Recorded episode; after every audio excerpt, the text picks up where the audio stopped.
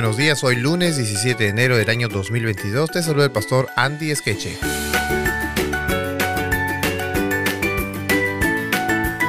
El título para esta mañana es No se avergüenza de llamarlos hermanos. El texto que nos acompaña durante esta semana se encuentra en Hebreos capítulo 2, verso 14 y dice, Así que por cuanto los hijos participaron de carne y sangre, él también participó de lo mismo para destruir por medio de la muerte el que tenía el imperio de la muerte, esto es, al diablo.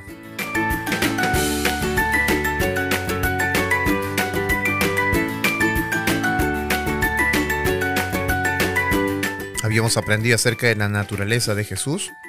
Jesús es uno con Dios, Jesús es un ser divino. Sin embargo, dice el texto que Él no se avergonzó de llamarnos a nosotros hermanos y con esa declaración Él nos ha hecho parte de su familia divina. Este tipo de solidaridad que Jesús ha hecho es un poco contrario a la situación que los hebreos estaban pasando con su comunidad. Por ejemplo, Hebreos 10:33 dice, por una parte, ciertamente con vituperios y tribulaciones, no la estaban pasando bien, ¿eh? Fuisteis hechos espectáculo, y por otra, llegasteis a ser compañero de los que estaban en una situación semejante. Sin embargo, esta actitud de solidaridad de Jesús ya la habíamos aprendido o visto un poco en la vida de Moisés. Por ejemplo, en Hebreos capítulo 11, versículo 24 al 26, dice así acerca de Moisés.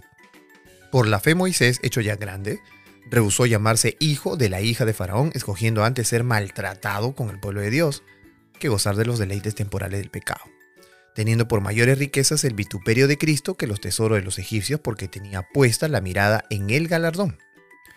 Ahora, noten ustedes que en este texto dice que Moisés abandonó todos los privilegios de la corona. Abandonó los privilegios de ser el más grande faraón del más grande imperio de ese tiempo. Él era hijo de la hija de faraón, es decir, casi un hijo directo, ¿no? Porque consideraban hacerlo faraón. Él era un personaje notable por la formación militar y civil que tenía. Además, él era poderoso, dice la Biblia, en palabras y en obras. Realmente Moisés hubiera sido un poderoso faraón, pero él rechaza ese privilegio y se une a una nación esclava, sin educación y sin poder. Entonces, esa actitud de Moisés es una figuración, ¿verdad? Una figura del carácter de Cristo.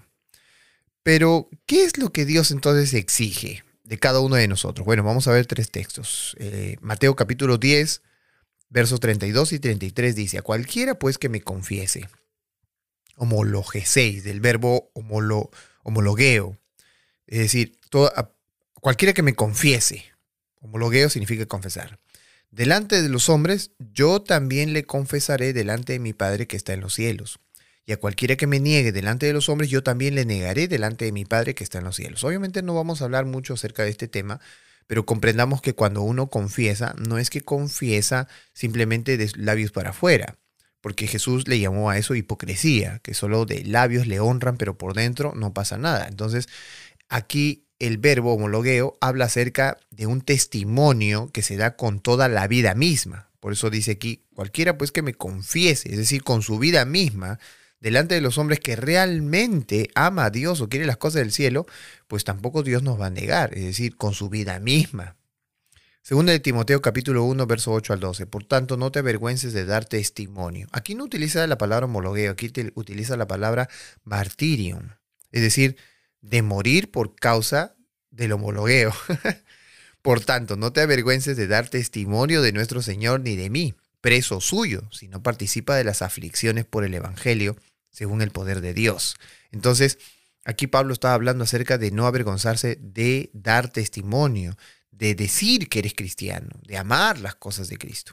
¿Quién nos salvó y llamó con un llamamiento santo no conforme a nuestras obras, sino según el propósito suyo y la gracia que nos fue dada en Cristo Jesús antes de los tiempos de los siglos, pero que ahora se ha manifestado por la aparición de nuestro Salvador Jesucristo, el cual quitó la muerte y sacó a luz la vida y la inmortalidad por el Evangelio, del cual yo fui constituido predicador, apóstol y maestro de los gentiles, por lo cual asimismo padezco esto. Por eso él está usando la palabra martirio, de testimonio, pero un testimonio que está padeciendo.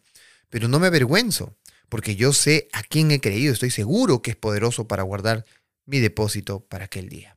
Entonces, no tenía miedo de estar sufriendo lo que estaba sufriendo Pablo. Preso, ¿verdad? Hebreos capítulo 13, versos 12 al 15. Por lo cual también Jesús, para santificar al pueblo mediante su propia sangre, padeció fuera de la puerta.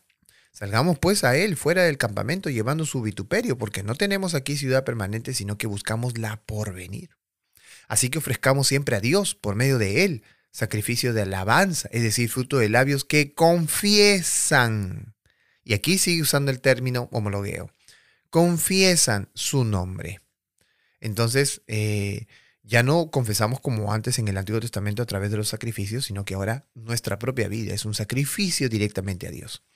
La decisión de Jesús de llamarnos a nosotros hermanos fue mucho más condescendiente que la de Moisés. ¿Por qué? Bueno, recordemos que Moisés era un ser humano como tú y como yo. Y lo único que él estaba haciendo era cambiar el estilo de vida que llevaba por el estilo de vida que Dios quería que él llevara. Estaba cambiando de un estatus, de ser un futuro faraón, de ser un futuro gobernante, y decidió irse con el pueblo de Dios porque sabía que era de Dios. Sin embargo, a diferencia de Moisés, Jesús no cambió estilo de vida. Él cambió todo. Él cambió su naturaleza porque ahora Él no más será un ser espiritual, Él será tanto divino y humano, para siempre. Él cambió su naturaleza con la nuestra. Él cambió absolutamente todo por nosotros. Todo lo cambió. Y no se avergonzó, es decir, no se arrepintió de hacer eso. Su decisión fue una decisión eterna. Qué misericordia la de Dios. Y si Dios no se avergüenza de nosotros, ¿será que nosotros nos avergonzaremos de las cosas de Dios que vivimos día a día? De decir que somos cristianos, de aceptar el sábado, incluso delante de nuestro trabajo. ¿Será que nosotros nos avergonzamos de las cosas de Dios? Pero si Dios no lo hace de nosotros, seres pecadores. Vamos a orar. Dios nuestro que moras en los cielos, te agradecemos por tu grande sacrificio, por considerarnos hijos, hermanos tuyos, por considerarnos parte de tu familia. Gracias, oh Dios, porque tú viniste a nuestro mundo a cambiar todas nuestras percepciones de lo que es realmente la vida. También de tomar decisiones de abandono, de abandono de las cosas de este mundo, pero de unión a las cosas divinas. Permítenos, Señor, tener una mente diferente.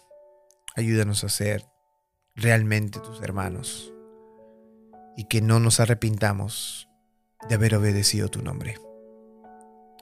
Te lo imploramos, Señor, todo esto en el nombre de tu Hijo amado Jesús. Amén.